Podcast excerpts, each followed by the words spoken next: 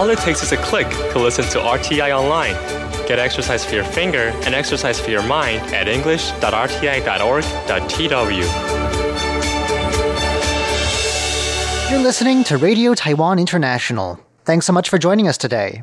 Up ahead, it's Taiwan Today and live from Taipei. But first off, we kick off Friday with Here in Taiwan.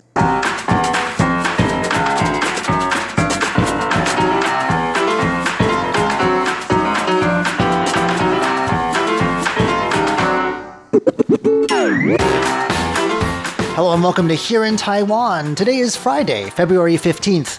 I'm John Van Trieste, and joining me here in the studio today, we've got Jake Chen. Hello. And Shirley Lin. Hi, John. Happy Friday to both of you. Up next, we'll be hearing a tale of some lucky lottery winners, then the growing number of young Taiwanese people facing overwork, and what to do about stink bugs. All that coming up next. Please stick around.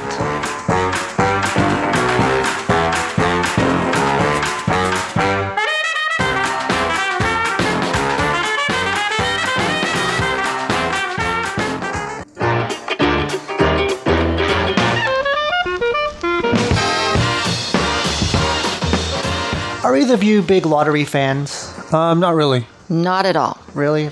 I played one scratch card one time and I got the ama- exact amount I paid for it back. And then I decided to try my luck a second time and, then it I, was- and I lost. Okay. so I pushed, that was the extent of my luck. I've used it all up. Not so for these lucky lottery winners, though. I think uh, they're doing just fine. Yes, uh, we're talking about this lucky couple in Taipei. Um, actually, wait, let me go back a little bit. Back, flashback. Let's say that you just won 700,000 US dollars. What would be your reaction? Seven hundred thousand US dollars. Yes. Close to a million. Yeah. What would be your what, what's your what would be your first reaction? Oh my goodness, the taxes. Oh. I guess I'm not very normal. I, I probably want to do a win and run, not exactly a hit and run, but a win and run because the media is going to be following on your heels. Okay. Get get out of here. Take the ticket. Get out. All right. Well, I think that's kind of what's in the mind of this couple here. Oh. Okay. They won 649,000 US dollars on the scratch card lottery jackpot. Which is a big, a lot of money in Taiwan. I think more so than in other countries, maybe. Yes. Uh, but a big deal here. It is a big deal. Um, apparently, it was um, you know in uh, to stimulate sales during the Lunar New Year. They um, installed this um, sort of uh, launched this five new limited edition Lunar New Year scratch cards, including the super red envelope, and uh, that's the one that the lucky couple uh, won. Oh, I like that. That's So- a very that's a very festive sort of New Year feel to it, doesn't it? Because Yeah. everyone gives out lucky red envelopes filled Red with envelopes, cash exactly. to their family members during the holiday season. In their case, a very very lucky envelope indeed. I don't think most people stuff six hundred thousand U.S. dollars into their envelopes. I know, really. What are the chances, right? Well, basically, this happened at a Taiwan lottery store on Taipei's Minsheng West Road. A couple in their 50s who actually regularly go to that store to, um, you know, every two weeks to try their luck. And, um, um, and they usually, um, the clerk was saying that they would always pick these pre printed scratch cards on the counter instead of choosing a specific set of numbers. Because some people believe in luck, you know, like they have their own lucky number and they would always, like, you know, They enter will the always num- pay for the same set of numbers. Right, I have friends that who do kind of that. thing. I know people who do that as well. I, I mean, know. obviously they're not very lucky because none of the people we know have won anything. Right. But we can still believe. Okay. So on that particular day, though, the couple bought four of these, um, um, what was it now? Super red envelope cards. Okay. So then two days later, uh, the couple arrived at the shop really early in the morning. The wife, while still wearing her scooter helmet, she walked in, flashed her winning card in front of the clerk, and said, Don't say anything. Oh. what was the clerk's reaction? Did he like The clerk passed out or? The clerk wanted someone to jump up and down and scream, but the woman again said, Don't say anything. so then the woman shook the clerk's hand and then walked out of the shop without skipping a beat. Basically, they did all this in three minutes and it just disappeared. So she got them On the bike. I'm not really really even how clear how this works. How do you get your lottery winnings? I've never. I think it's a. I think Uh, you get it direct. I don't think they carry large wads of cash on their persons. These clerks, do they? no, No. you you verify with the shop from which you Right. from where you Oh, buy okay. first, Okay, I and then you go to whatever company uh, that you bought from to, right. to get your to, claim to your price. cash in, yeah. Yeah. Um, and I think the the shop that actually got the winning ticket also get a percentage of the win. Yeah. That's why they always get really happy about this. And they often they- advertise it. Yeah. yeah, and they would, you know, like give off these fire fireworks, you know, to say, "Wow, we won!" You know? Firecrackers. It's a it's a big Firecrackers, sorry. boost for their business afterwards. Yeah, Yeah. right, well, because exactly. but I, I would think the law of averages or whatever it is, statistics, Probability, that yeah. was not going to it's not going to be that shop the next time. Although mm. you never know, there could you be some never know. So anyway, I mean, um, this got in the news because it's really rare for someone to be so discreet about it and um, so calm and collected, What's as it called? says in here. The the Barbra Streisand effect, where like the more you want people to not talk about something and try and keep it hushed, the more they want they're curious. And so she wanted it to be very quiet, and then it ended up in the news. Oh my goodness! now we're all talking about Well, it here. But yeah, but then there's their names are not being revealed, so we have no idea who they are. But uh, anyway, six hundred forty nine thousand US dollars. What you can do with that? A lot of things. You know? Yeah. And and in fact, the second prize was actually um, it would have been sixty four thousand nine hundred US, US dollars plus a Mercedes Benz. So which what- is worth what- like fifty one thousand two hundred US dollars. About one That's the second one place of what they won. Yeah, yeah, yeah. So Still anyway. quite a sizable amount.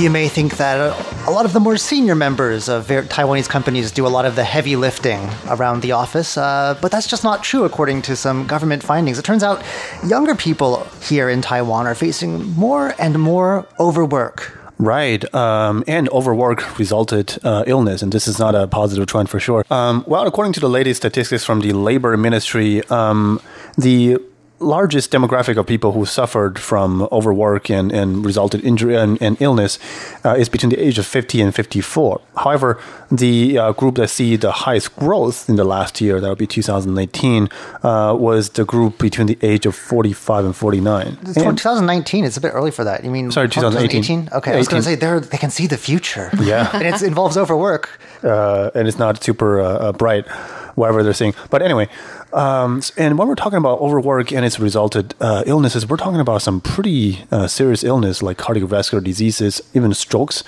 Uh, we've um, heard people who, uh, and um, and intestinal diseases as well, because people have frequently been asked, especially in the service industry, to work very very long hours with practically no break.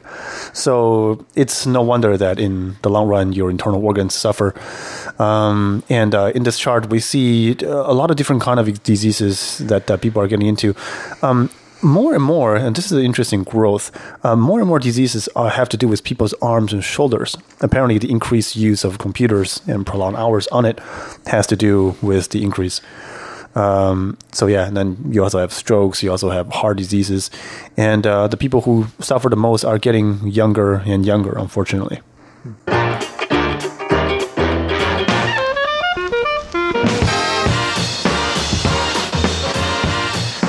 Taiwan has a stink bug problem. Fortunately, not in this studio, but out there in the world. Um, especially, it's affecting farmers. So I guess maybe it's a good thing we're in a sort of urban area. Yes, but don't know. except, you know, after I've seen a picture of what a stink bug looks like, I think we've seen this thing around the floors of RTI. You know what? Actually, I think you're right. I Right? recognize that bug. I'm glad I didn't. Totally, totally recognize it. And it's a good thing So- that we never threatened this bug Let's stay away from them. because you know why they're called stink bugs. Yes. Because once they're this- threatened, they stink up the They place. give off this really awful smell. but it's hurting farmers the most, it sounds like. And Yes. uh, there are some solutions out there, and actually rather green solutions, which is good to hear. I would have thought they would have just dropped in the pesticides, but uh, Mm. not so apparently. Well, the Council of Agriculture reported on on Tuesday they've actually alerted farmers that there's an increase in the breeding activity of these lychee stink bugs because the weather has turned warmer and it's been really a warm winter this year. It has been very mild. Yes, so they're advising these farmers to use biological methods to combat the insects when fruit trees begin to bloom. Um, so the thing is that uh, last year, these things have caused really serious damage to domestic lychees and longan production. And domestic fields growing lychee and longan plants amount to 20,000 hectares. That's huge. And they're very popular a- fruits here in Taiwan. Exactly. These It's a very, important Both very sweet and very, I believe they're only tropical and very juicy. fruits. Yes. Uh, so maybe not familiar to everyone around the world, but uh, if you come to Taiwan, highly recommended. Give them both a try. You're right, especially I love lychees. Anyway, they're a very important crop in central and southern regions of Taiwan. Now, the stink bugs often hide in the winter and then they start breeding when spring approaches, so it is really crucial to restrict their breeding earlier. So they should remove the leaves on which stink bug eggs or larvae have been found. And last year, they started applying chemical solutions on fruit trees in key production regions. But the fact is, the use of insecticides should be stopped when plants begin to bloom. And, and, the, and the time for that varies uh, according to different regions. And so the council then says once that happens, they should try to uh, use the stink bug's natural enemies. And we're talking about a species of egg parasite wasp. Oh, well, we. I was going to say, like, I was going to listen at the end, then suggest that we get whatever that is for our office because apparently, I guess not now. No, I don't you think don't we want, want any wasps wasps. running around. They're not any more pleasant than stink bugs. Oh, I I in the end. know. Oh, well. Uh, you know, I've been stung by a wasp before years ago. It was painful. Change of plans. We'll just spray. So anyway, but the council last year actually released 4.05 million wasps, and this year they plan to deploy. Listen to this: 16.6 million wasps. How do they Four- gather the wasps four to begin with? yeah, Like, but think about it. Like, is there a wasp collector or around? trucks, or That's a lot of wasps. Yeah, you're right. You, Where do they come breed from? them? I'm sure they breed them. They breed these Yeah. wasps just for this occasion. in, I in a guess. centralized I facility. wonder where I'm the sure. wasp breeding Yeah. facility might. I hope not near any of us. Oh well. Well, not in Taipei. You don't have to worry. They're going to deploy these wasps um, in Kaohsiung, Taichung, Tainan, and Keelung, Yilan, Miaoli, Changhua, Nantou, and Jinmen counties. Literally everywhere, Almost but like except Taipei. a large chunk of Taiwan. Then I know. So, well, um, of course, when you want to handle wasps, you got to be very careful. So they use these unmanned um, aerial vehicles doing so, drones, that is. So And, watch um, out for. Well, I guess not in Taipei. I was going to say watch out for drones then. Right. So, um, actually, um, stink bugs hadn't been found in Taiwan until the last 20 years. So are they like an invasive species or something? Yeah. Guess? Yeah. The fir- were first spotted in outlying island of Jinmen. So they're not indigenous. And that's, then, that's good news. yeah, and They then spread to their way. Kaohsiung and made its way It's a harbor here. city, so Up north. it got a on some kind of boat, I guess. Boat, probably, ship. But no, our lychees and our longans. I love longans. They're sort of. I guess a lot of people may not have seen them before. There's they're I sort of love like a- lychees. they have sort of a brownish covering, very thin, Thin, skin that you can yeah, peel hard off, on and the then outside. inside is a very juicy, Very juicy. opaque Almost white opaque, fruit. yeah. Same with lychee. yeah. And uh, there's a big pit in the middle of longan so so be careful when you eat them. And they grow Mm. on like like uh, branches. I'd, I'd it'd be a real shame to see our longans and our lychees hurt by these stink bugs.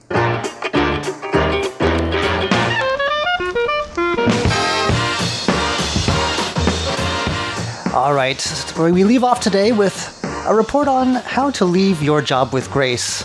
Uh, the Lunar New Year is a sort of watershed in many people's lives. It's a time when a lot of people move on to a new job. They start something different in their life. And uh, there are some do's and don'ts about how to make this process work.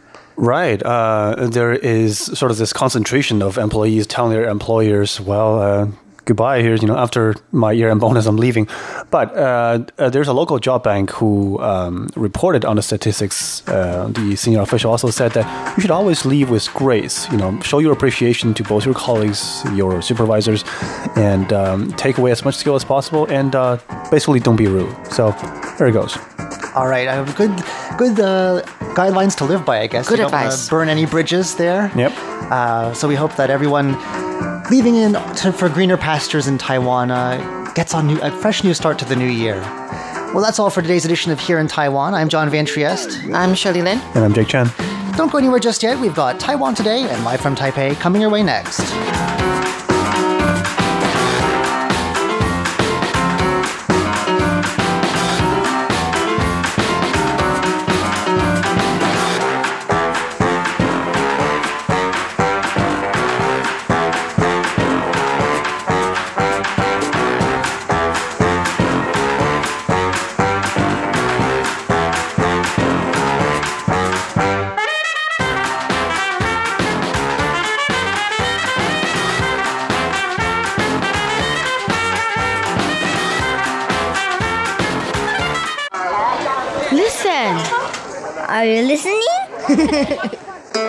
Is the sound of my country. This is the sound of Taiwan.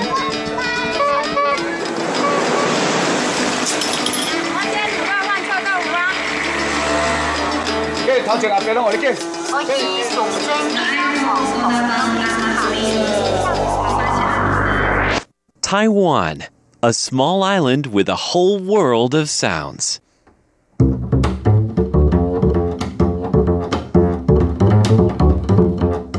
Taiwan Today with Natalie So.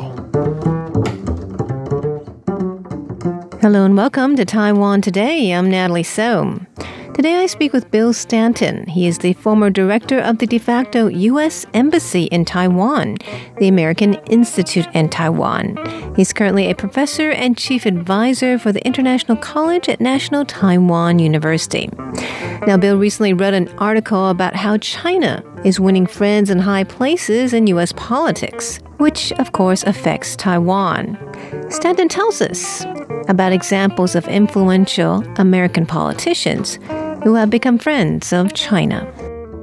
I read the book about face and I saw that James Mann talking about all the people, both Democrats and Republicans, who uh, retired and then they set up associates, you know, Albright and Associates and Kissinger and Associates. And all these people were making a lot of money bringing people out to China. Uh, for business purposes, or for business purposes, oh. yeah. And so, do you you see this as a way that uh, China is influencing American politics? Well, I do. Uh, well, then I read the book Secret Empire, which is about how you may remember some time ago that U.S. banks got in trouble, investment banks, because they were hiring the children of the Chinese leadership to work for them. And that was then a law was passed that you couldn't do that. There is a law that now that says that U.S. companies cannot hire the children of Chinese leaders. Mm-hmm. But there's no law against Chinese companies, Chinese state owned enterprises going into business with the children. There is a law you can't have your spouse, but there's no law against brothers or sisters or children going into business with the Chinese, even while you're a serving official. Oh, in the U.S. In the U.S.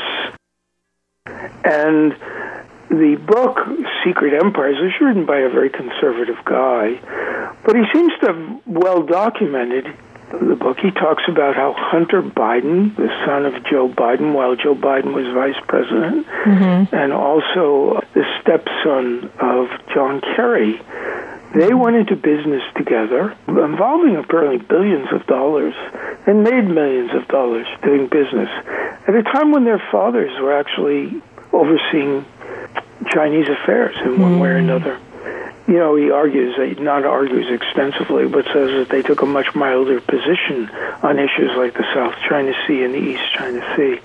And then he goes into, and this I had some familiarity with because I met her a couple of times when she came to Taipei, is Elaine Chao, who was born here. She's Secretary of Transportation. Her husband is Mitch McConnell. So he's a Senate leader, mm-hmm. the Republican Party.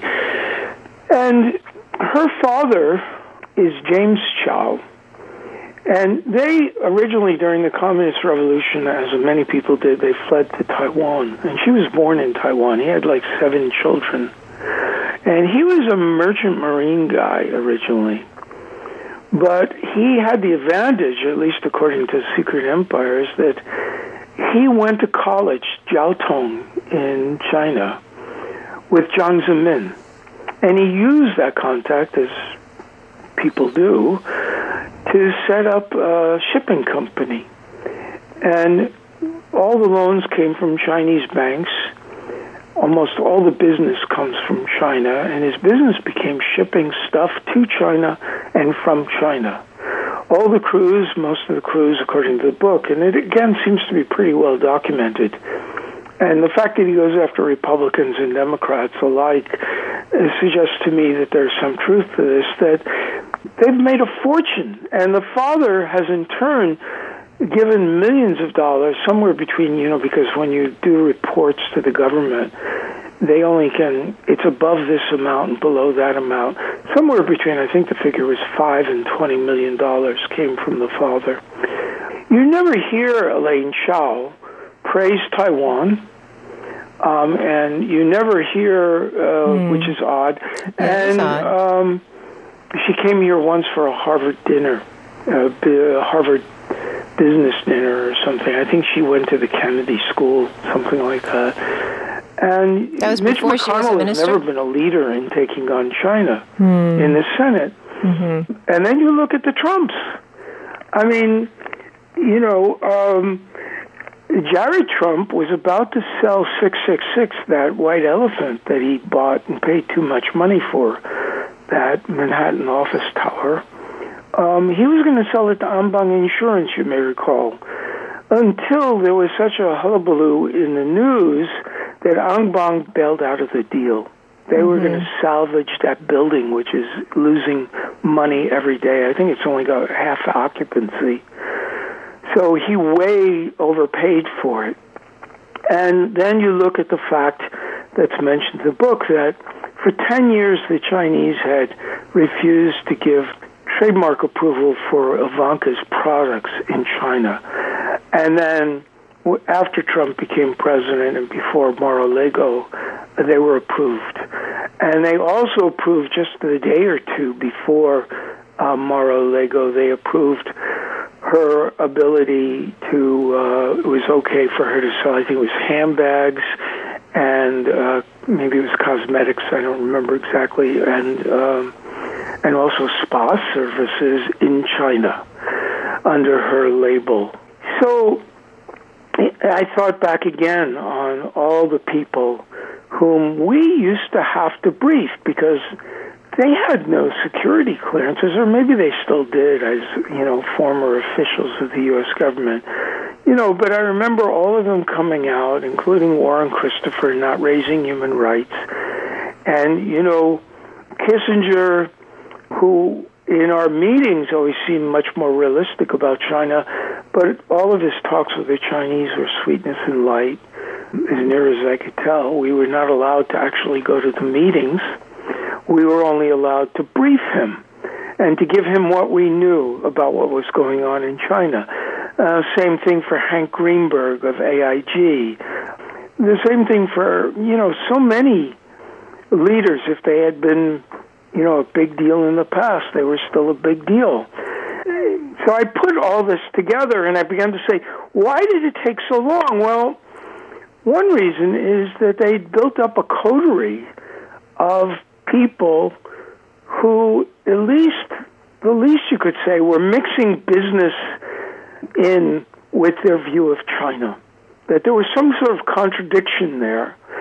You know, it's one thing to say, you know, I love China or I don't like China, and you're not getting paid to say so. Mm-hmm. But it's quite another thing if what you're saying and what you're doing, you know, you're profiting from it.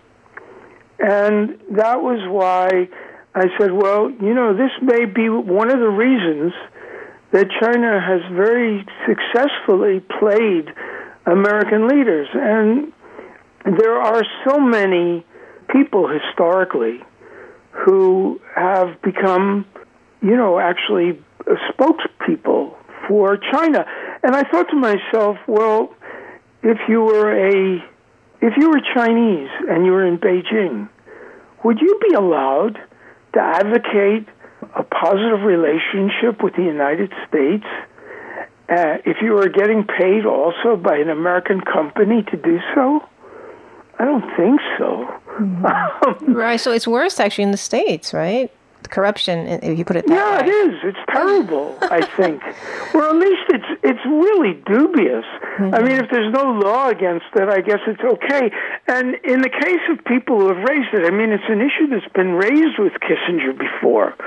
You're advocating a relationship with China, and I particularly what what cemented all this was seeing Kissinger. Um, he, of course, I remember came out after Tiananmen, and I remember him criticizing uh, those people who criticized China for the Tiananmen crackdown. And it, it made me angry. And I remember Jim Baker, who never gave a speech um, criticizing what the Chinese had done, and I knew he wanted to be president at the time. But then to see him also when, you know, Trump had become president, and I remember him again running out to Beijing and trying to calm the waters. He was a 93 year old man doing that. And I remembered um, that he was cited in newspapers as having introduced the Chinese ambassador to Ivanka and uh, Jared. You know, and they were invited to the Chinese New Year event where his little girl, their little girl mm. was learning Chinese and sang Chinese songs or poetry or whatever. And and then, worst of all, 95 years old, a guy who can barely walk. He's 95, and when the trade war begins, what does he do? He rushes out to China. You know, and once again, he's trying to smooth the, the waters, the roiled waters between the U.S. and, and China. And I said to myself, yeah, well, maybe he really believes this. You know, he really does. He's always said that. And he once, you know, as I quote in the in the article, he once said to the New York Times, "Well, it's McCarthyism to say that I'm doing this for money reasons." You know, but clearly over the years there's been this conflict of interest because he has made millions of dollars ferrying people in and out of Beijing. So, how do you think the U.S. should deal with this? Well, you know, as as I concluded the article, I think the U.S. needs much stiffer laws. Mm-hmm. That if you've been in a position of responsibility, particularly at a, a high level, and had responsibility for U.S. relations with China, you shouldn't be able then to quit and suddenly become a lobbyist for U.S. relations with China. It's a conflict of interest, I think. Oh, definitely. And I think that the law should be extended to include spouses, not only spouses, it's already spouses, Family, but it should include your children, and it should include brothers and sisters, other family members. It just shouldn't be the, the case that you can do that. And I think that, you know, one of the reasons I wrote the article also is I can only imagine how many people in Taiwan are also friends of China. Oh, sure. In, in the are, media and, and everywhere. I everywhere. Think. Right. And they're they're making money doing it. I mean, the White Wolf is the only guy I, I know recently who who's been indicted precisely for that reason. Um, although he's out on bail, I guess. But I once talked to an official who said, We know that lots of people are visiting China and they're coming back with lots of cash, but it can't be proven. You know, we don't have the evidence. Mm. But it's something that, you know, there should be a much tougher look at it because I think, you know, particularly when you when you see agents of influence everywhere, the guy who was the cracker king, I don't know if he's still around, but the Tsai, who uh, you know, bought the the China Times you know, he was clearly once he got the newspaper. It used to be one of the best newspapers and most objective. You know, it became sort of a pro-China right uh, newspaper. And he's at the same time he's got this multi-billion-dollar business in China. You need laws to stop that kind of stuff. Mm. In in the case of Taiwan, it's even more complicated because you know, you've got, I don't know, I've seen uh, estimates as high as, what, 2 million people may be working there at any one time. You know, it's just too easy. They speak the same language. They, uh, they've been doing business there for so long. They've developed friendships with people. So that's a problem. So China uh, has much tougher problem than mm. for the hmm. U.S. Those are the perspectives of Bill Stanton, the former director of the de facto U.S. Embassy in Taiwan, the American Institute in Taiwan. Bill Stanton is currently a professor and chief advisor for the International College at National Taiwan University. Thanks for tuning in to Taiwan Today. I'm Natalie So.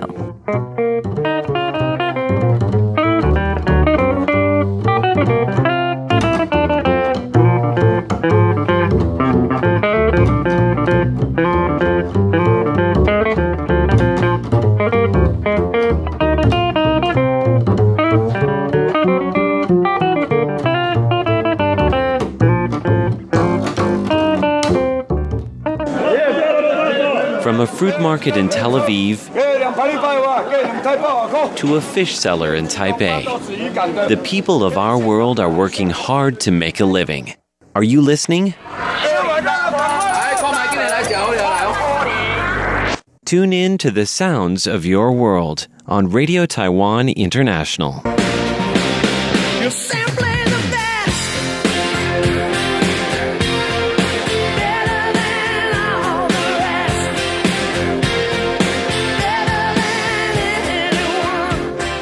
Welcome to Live from Taipei. I'm Charlie Storrar. Well, on November the 29th last year at the Sappho Live Jazz Club here in Taipei, we held our Story Slam final, the Grand Slam, bringing together the best of the best, the winning storytellers from the previous six months telling their best stories. Starting with this one from New York's finest, Bill Strauss. Yeah, it's always great to go first. Uh, there are experiences in life where you meet someone for a moment, and then suddenly that experience cascades into moments that are more and more and more absurd, and then poof, that person in your life disappears. And that's the story I'm going to tell you tonight. It's the story of Norman. Let me just frame the situation for you. Um, I am going to Guangzhou. I'm meeting our technical representative who is coming in from the United States who's never ever been to China. His name is John. And so I come into the airport probably about two, three hours before he's about to arrive. So here I am in Guangzhou, get to the airport, and I am on the immigration line. And I see next to me a man who's right behind me and any, anyone here know Yiddish? Uh, are we familiar with Yiddish? Okay, because I can only use I can only use Yiddish words to describe this guy. The words come to mind are schlemazel, farblondzhet, schlumpf. These are all onomatopoetic words. There are no good words in English that describe him, but more like he's extremely nerdy. That's probably the best way to describe him. Nebbish. Exactly. Nebbish. Perfect. He's a nebbish. Okay, he's probably about in his mid 60s. He's got glasses. He's got gray hair. He's got rumpled clothes. He's the classic grandfather from the Midwest. Okay, I'm thinking, okay, well, I'm just going to go ahead in the line. When he asks me, "Have you ever been here before?" And so then I knew the floodgates were about to open if I was going to answer. So I answered, of course. I said, Yes, I've been here before. And then he starts to ask me the obvious questions How do I go through this line? Where is my baggage? You know, what do I do? I, you know, clearly this man has never traveled before. So I say, you know, yeah, it's really simple. The baggage line is right after immigration.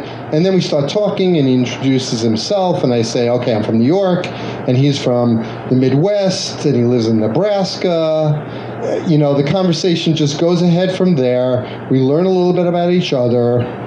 You know, we get to the immigration line, um, the, uh, sorry, the immigration officer, and I go through. And then, of course, Norman is stuck at the line because he filled the form all wrong. Get to the baggage area, and I find my baggage, and I'm about to head off. And he's so proud of himself because he actually found his baggage on the carousel. And let me describe his baggage, okay? It doesn't have any wheels. It's got the handles, like from the 1960s. Okay? This, this guy is the perfect stereotype for exactly who you think he is and he's very proud of himself. And I said, okay, you know, so why are you here in China? And he says, well, I'm here to meet someone. I say, okay. So there's going to be someone on the other side to meet you, and he goes, "Oh yeah." And I was imagining some some driver on the outside with the name Norman, waiting for him.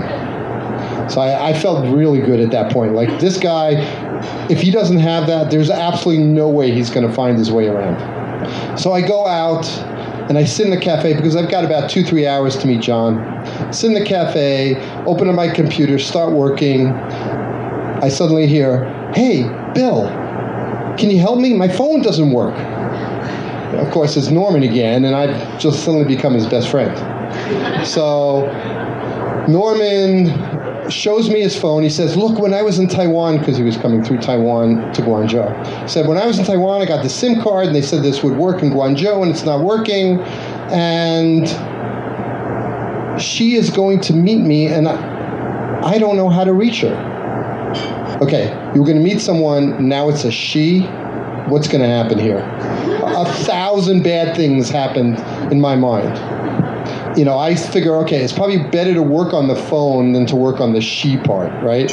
So I help him with the phone. We're trying to figure out how he can get access to data in Guangzhou. And after 20 minutes, we have no clue. It just doesn't work.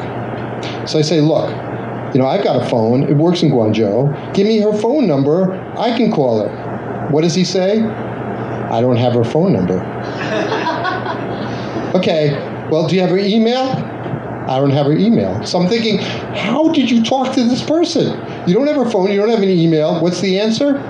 WeChat, of course, right? So I'm thinking, how did you meet this person? You have a WeChat, but she he had her WeChat ID. So I think, okay, give me her WeChat ID, and I can go in and contact her. So we go in, and I'm thinking, okay, there's no way this person's going to answer. So I go in and I say, hey, um, this is Norman. He's trying to contact you. Will you, will you, um, you know, will you um, attach to me, whatever.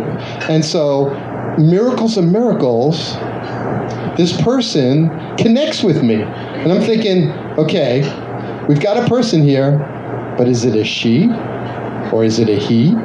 Or is it some organization that's trying to grab this person and bring them over to Guangzhou and steal the money? Who knows? So I give the phone to Norman, and Norman's texting away, and the other person's texting away, and then he comes to me and he says, Well, she'll be here in about an hour. So Norman and I have an hour of quality time in this cafe in Guangzhou, where I get to learn about Norman. So first I learn about the she part. She and Norman met online. She and Norman connected because they were both lonely. She invited him to come to Guangzhou. I'm thinking, oh my God, this is just going to end badly. That after about an hour and about 15 minutes, he gets some texts that says, Where are you from her? And what's his text back to her? Where are you? And they're going back and forth. Where are you? Where are you? As if they speak two different languages, which of course they do, but they're speaking in English. I'm thinking, okay, this is just going to really end badly. And I'm starting to think about plan B. Plan B is okay, when John comes, I'm going to bring him back to the hotel. We'll get him a room at the Marriott. We'll find a way to get him back to Nebraska, and everything will be fine. You know, time goes back. Where are we? Where are you? He's describing I'm at exit A, and I'm at this cafe, and all of these types of things. Well, 20 minutes passes, and poor Norman hasn't found this person, and I'm standing online waiting for John. Comes up to me and says, I'm going to take pictures of everything around me, and that'll tell her where we are. I'm thinking, like, this person's not going to come. I will tell you about five minutes before John comes, suddenly, this person arrives, this woman arrives. She's attractive. She is young. Okay, she's fit. Exact opposite of Norman. And so, so Norman goes off with this woman. John comes in about five minutes later, and I tell John, You will not believe the story I have to tell you. But wait, there's more. Because three months later, as you all know, I have on my phone the WeChat conversation. So I get this, I get this, this text from her saying, "I need your advice." Okay, Norman has invited me back to the United States. What should I do? I say, "Do you love him?" Well, I don't know. do you want to be with him? Well, I don't know. I say, "Look, do what you need to do. Do what your heart tells you." I didn't hear her from her for three months and then suddenly it's Chinese New Year, and I get this greeting from her saying, Happy Chinese New Year. And I say back to her, Hey, what happened? Did you ever go to the United States to meet Norman? And she says, No. And then she says, Would you like to come to Guangzhou?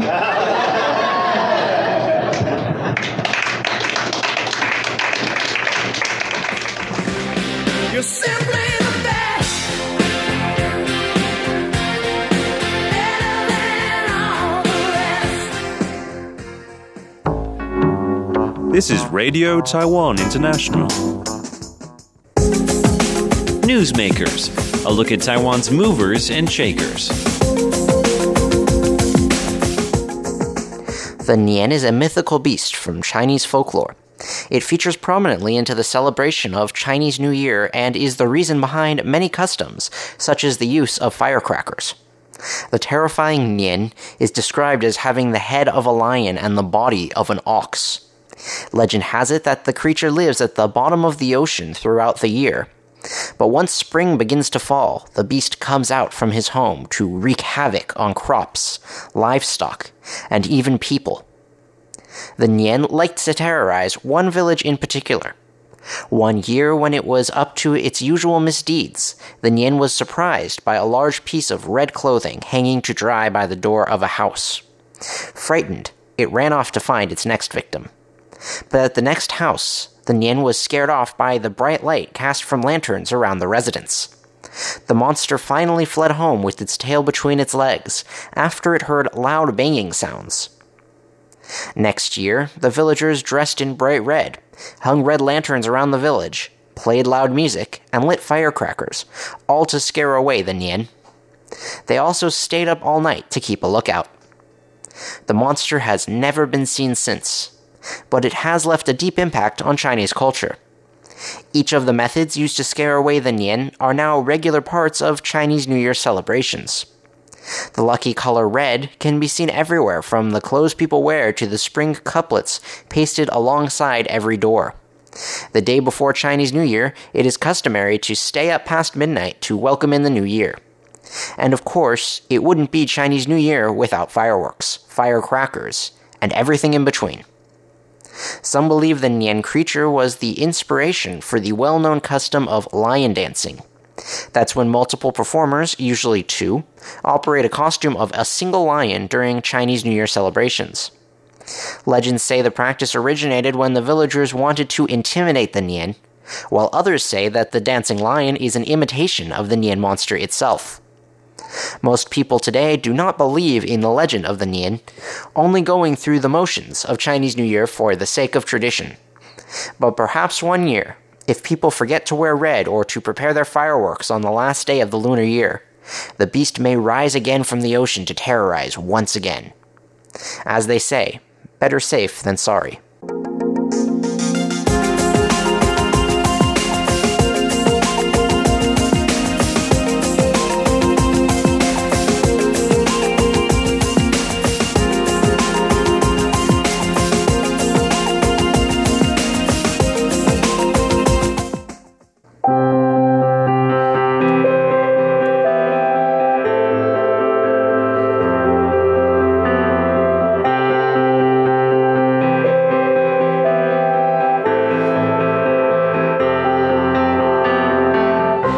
Thanks so much for joining us today here on Radio Taiwan International. I'm John Van Trieste, back in the studio once again with Jake Chen and Shirley Lin, and we're here to leave you with one more thing. Well, it's generally Valentine's Day season, isn't it? I believe it was yesterday, is that right? You're right. Well, uh, a few days ago on this program, uh, I believe it was here in Taiwan actually, we talked about the efforts of one temple to the god of love to try and bring in more English speakers. And today we're leaving off with a, a, story about a different temple to the god of love, this one in Taipei. Have you either of you ever been to it? It's the one in the Dadaocheng area of Taipei, the Xiahai City God Temple. Um, yeah, I've visited. I've heard of that one, but not. I haven't been there personally. Mm. Uh, I did a feature on it a couple years ago. Now, uh, it is one of the must-see attractions in this part of the city that interna- international tourists uh, ranked as their third favorite place in Taipei in 2017. So, of those spots in, in that part of that district of the city, this is one of the best loved. Um, and the reason it has to do with the dedication of a 69 year old woman called Tracy Chen, who's been the temple manager for 26 years. Uh, she sort of took over the temple's managerial duties after her one of her brothers died in 1994, and that made her the sixth generation to head this place of worship. It's been running since 1859. Wow! Right there on this uh, very old street. It's considered one of the big three in Taipei, even though it's uh, very tiny. Only Yeah, I was just gonna say.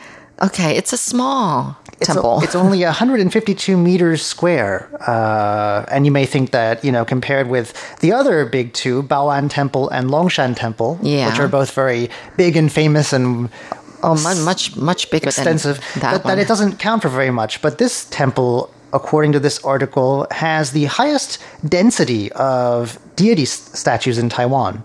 There are more than 600 in that space, in addition to the city god, who is the main Oh, okay. Uh, I never you- counted, but I guess they're all smaller kind of statues. and of course his wife the matchmaking one of the matchmaking gods so uh, Most important. that's well that's what i think what a lot of people go there for is Yes. uh, love related advice and various talismans and things like that that are supposed to help you um, yeah she's been working very hard to, not just to keep the temple running but uh, to re- revamp the whole area because you know, it kind of had its heyday in like the 19th and early 20th centuries, and it's considered sort of old Taipei now. And but she's trying to keep the memories of the place and sort of commerce generally alive with twice a month tours called Wandering Dadaocheng. They've had more than 500 of them since this program started in 1997, and they take them through all the things that there are to see there, and there are a lot, including architecture and historic relics. They go through alleyways and sort of old shops and things like that to get a sense of Taipei's you know mix of old and new because there's a lot of new sort of New, how would you describe it kind of shops. kind of Yes. things there too the sort of uh, what, what would you call it? Shabby chic feel of the place is very in at the moment. So, uh, the temple's management, including Tracy Chen, is very surprised at how members of the public have reacted, how warmly they've reacted to it. I guess it feels like, you know, for people who are from Taipei, like our old city, right? Yeah. Um, and so, as a result, more than 70 community buildings have been awarded listed building status there. So, she's been working very hard to promote the temple. She goes abroad from time to time and invites people from businesses in the neighborhood to come along to let Wow. people know about this place. She really put some effort into this. Yeah, absolutely. And the thing that really, you know, touched her the most was when she came across a guidebook in a Japanese hotel that had a picture of her temple next to Taipei 101, which is the iconic thing. so, like, I guess what that says is that this is something that you have to see. And she said that made her feel like all of her work for all these years, uh, for, was for a couple worth it. decades now, uh, really hasn't been in vain, and that she's got to keep them up. Uh, there is a lot to see there. They've got old tea shops, Chinese herbal medicine shops. If you want uh, old fashioned sort of wholesale dry goods stuff, old snacks. If you're even into textiles, uh, Yeah, there's just- a lot of like. It's very interesting to see these sort of old fashioned businesses still running in their original buildings in some cases. Well, that's all from us here today at Radio Taiwan International's English service. We hope you'll join us again tomorrow when we present Book of Odes, Curious John, Lights, Camera Asia, and Feast Meets West. For now, though, from all of us here in Taipei, thanks so much for listening.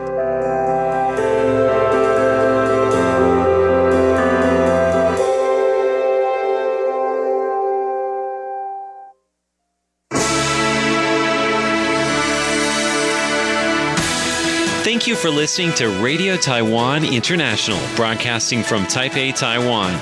Check out our website at english.rti.org.tw. Again, that's english.rti.org.tw for the latest news and features from Taiwan.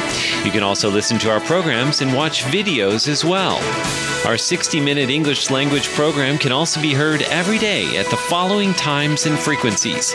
In southern China and South Asia from 1600 to 1700 UTC on 6180 kilohertz. Again, that's in southern China and South Asia from 1600 to 1700 UTC on 6180 kilohertz. And in Southeast Asia from 0300 to 0400 UTC on 15320 kilohertz. Again, that's in Southeast Asia from 0300 to 0400 UTC on 15320 kilohertz.